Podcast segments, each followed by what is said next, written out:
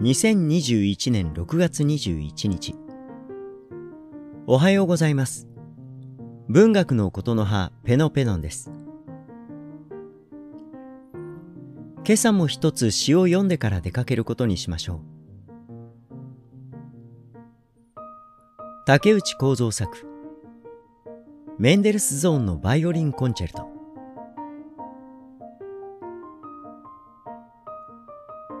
若草山やそよ風の吹く。大和のの、かすみ、かすみ、そよ風の吹く。女子の神やそよ風の吹く。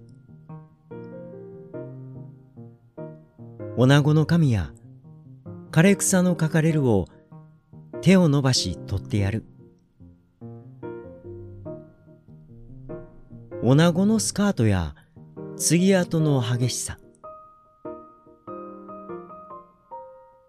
女子の目や雲の移れるそよ風の移れる。二人はいつまで？と、その言葉や、